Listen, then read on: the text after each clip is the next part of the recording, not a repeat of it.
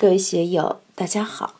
今天我们继续学习《禅说庄子德充福、德行充沛的人生境界》第一讲“不言之教化成天下”。大家可以通过查看本段声音简介了解学习内容。让我们一起来听听冯学成老师的解读。下面，孔夫子的话让人大吃一惊。夫子圣人也，丘也直后而未亡耳。丘将以为师，而况不若丘者乎？西甲鲁国，丘将引天下而与从之。其实，这里是庄子借孔夫子之口为他的道家学说打广告。孔夫子说：“这个王台是了不起的圣人啊。”我也一直想到他那里去参学拜访，但是没有机会。我准备拜他为师，向他学习“不言之教，无形而心诚”的这一套教化方法。何况那些不如我的人呢？岂止仅仅是鲁国？我准备引导全天下的人都来向他学习。常记听孔夫子这么一说，疑问。就更多了。彼物者也，而王先生其与庸亦远矣。若然者，其用心也独若之何？他王台是一个残疾人，劳改释放犯啊，但如今却在声望上超过了夫子您。那我们这些平庸之辈就差得更远了。既然他有这样的本事，那他在用心方面。有何独到之处呢？常记的话问得很到位。我们天天都说要用心，要用心，但是如何才叫用心？很多人都没有把“用心”这两个字做好。到底应该怎样用心？一般人的用心都是被动的，陷在因缘中。天热了就减点衣服，天冷了就加点衣服。人家骂我两句，我就发点脾气；恭维我两句，我就欢欢喜喜。有事情来了就动手开干，没事情来就搓麻打牌。总之，一般人都是很被动的，在世间姻缘上随波逐浪。其用心也独弱之何？我们究竟应该怎样用心呢？圣人、智人，他们又是怎样用心的？这是一个很要命的问题。每一个人在社会上生活，都在用心。所谓的心，就限定在能为所为、能知所知、主观客观这些因缘的范围内，这是很常见的状态。除非你有非常之志，立志高远，才可以打破自己在现实当中的因缘半径。你立了志以后，就可以不受现实因缘的束缚，一有机会就能够挣破这个牢笼，获得更大的空间，乃至的自在，如同逍遥游中的鲲化而为鹏那样的怒而飞。所以，我们要随时关照，看我们的心用在什么地方，怎样使自己的心智高旷起来。我们要好好反省自己的用心，想想如何面对我们的人事关系，我们该做的事情。独弱之和，如果没有独到的用心，与众不同的用心，我们就会落入平庸之中。当然，这种用心还有一个从小到大养成的生活习惯问题：如何养成良好的习惯？一个良好的习惯。就是要不断的冲破原有的习性。习惯并不是要固守，好的习惯也要苟日新，日日新。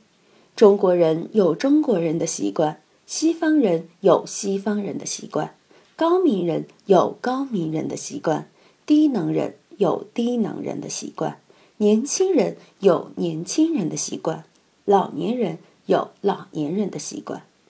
我们如何在道上用心？道又是怎么回事？有些人对道的感觉并不是很好。很多人，比如一些学佛的，对道的感觉完全不是那么回事。所以，我们要善于用心，而且要有别致之处，要有独到之处。如果我们没有出格之处，那肯定是不行的。孔夫子是如何回答常记“其用心也独若之何”这个问题的呢？死生亦大矣，而不得与之辩。虽天地复坠，亦将不与之疑。甚乎无假而不与物迁，命物之化而守其宗也。死生亦大矣。这句话可谓是斩钉截铁、开宗明义。中国几千年来的文化，这一句是首要的问题，尤其是佛教借用的最多，也用的最活。佛教把“死生亦大矣”这一句话捏得紧紧的，后人简直忘记了这句话是庄子说出来的。“死生亦大矣，而不得与之辩。”生命对我们来说只有一次，所以这是非常大的事情。我们看。哪家生娃娃了，大家都要去道喜，喜事嘛；哪家屋里头有人死了，大家都要去打丧火，丧事嘛。这两件事情大家都做得很隆重。当然，结婚也是喜事，但比起生死来，结婚这个事就小了。结了婚，毕竟还可以离婚嘛。你出生了能回娘胎里去吗？死了你能又活回来吗？所以。生死事大，尽管现在人多了，生死也见惯不惊了。哪家屋里不死人？哪家屋里不生娃？但这是看别人时的心情。一旦生死之事落到自己头上了，仍然是你最为揪心的头等大事。古人讲究传宗接代、慎终追远，所以大家都很重视这个事情。但是在道家学说中，就把这个事情看得很淡，生死事大，但还有个更重要的东西，你知道吗？而不得与之变，就是还有一个东西贯穿于生死，它不随人生而来，也不随人死而去，所以叫做不得与之变。这个东西你知道吗？我们再来看下面一句。虽天地复坠，亦将不与之疑。审乎无假而不与物迁。哪怕是天翻地覆，还有一个东西对我们而言是不会丢失的。假就是假借、依仗、缘起；无假就是不依仗、不去凭借什么东西。审乎无假，就是说我们要仔细考察一下。什么东西才可以从来不去依仗另外的什么而存在？什么东西从来不会去假借另外一个什么而表现？而不与物迁，你只有找到前面说的不依仗、不假借外物而存在的这个东西，你才知道什么叫做不随物化而迁变。禅宗里有一个著名的公案。五代时，有个参禅的和尚问益州的大随法真禅师：“结火动燃，大千俱坏，未审这个还坏不坏？劫就是在劫难逃的劫，火火焰。他问话的意思是：时间的流逝像火一样，把大千世界烧坏了，大千世界都烧坏了。那么未审这个？”还坏不坏呢？不晓得我们的这个真如佛性还坏不坏？大随和尚随口就说：“坏，要坏。”那个人一听，就接着问：“随不随他去？”大随和尚说：“随他去。”这下子这个和尚就不服气了。为什么呢？他是学过很多经教的，自有他的道理。老佛爷在经典里都说了，佛性真如是不生不灭、不增不减、不垢不净的，真如都是永恒的。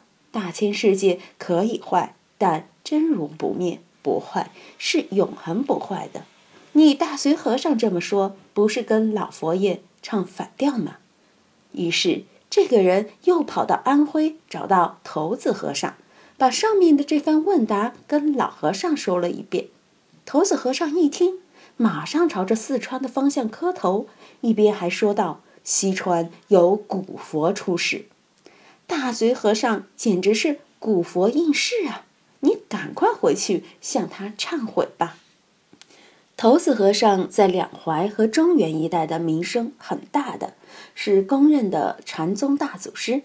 既然头子和尚都这么说了，所以这个和尚就又跑回四川益州，前去礼拜忏悔。但是他跑回来一看，大隋禅师已经圆寂了。这个和尚一看礼拜不成就，只好又跑回头子和尚那里。然而等他回到安徽时，头子和尚也圆寂了。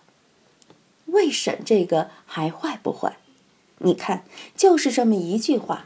这个和尚从川外到川内，从四川出发到安徽，然后跑回四川，又回到安徽，这来来回回的跑了一万多里路。你说这个坏不坏？只有自己才晓得。虽天地复坠，亦将不与之疑；审乎无假而不与物遣。禅宗很多公案，其旨趣在庄子里早就谈过了。在中国思想史内极负盛名的东晋僧肇大师的那篇《物不迁论》也出自这里，那是中国哲学史上很风光的一篇文章。迁与不迁，变与不变，就我们每一个人的经验来说，行肯定是要迁要变的。但是这个神呢，他还迁不迁，变不变呢？这就是人类哲学史、宗教史上永恒的话题。从上古鬼神之说开始，到后来各大宗教的兴起，到现在自然科学的辉煌，都没有解决这个问题。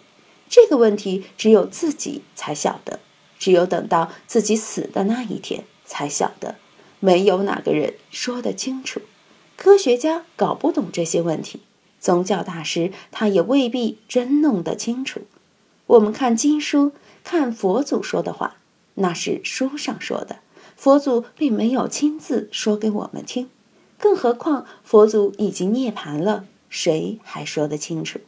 所以庄子说的这些语言，一定要自己善用其心，要好好的在这些地方仔仔细细的找感觉。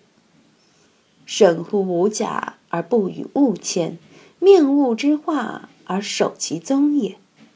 命物之化的这个“命”，就是把握和掌控的意思。我们如何把握物化、掌控物化呢？道家学说里，就是一方面要顺其自然，另一方面还要把控好物化的基数。守其宗，就是主宰物化及其枢纽，也可以理解为。无论自然的物化如何，都要把窍门守牢守住。我们应该如何应对这些变化？如何面对富贵？面对得失？面对生死？这个就是心态问题。心态好，日子好过一点；心态不好，就给自己惹麻烦。宗确实是一个很玄的东西，大宗师就专门讲这个宗。不仅讲宗，而且要讲宗师；不仅讲宗师，还讲大宗师。禅宗也离不开这个宗，离开了这个宗，禅也就成了断线的风筝。今天就读到这里，欢迎大家在评论中分享所思所得。我是万万，我在成都龙江书院为您读书。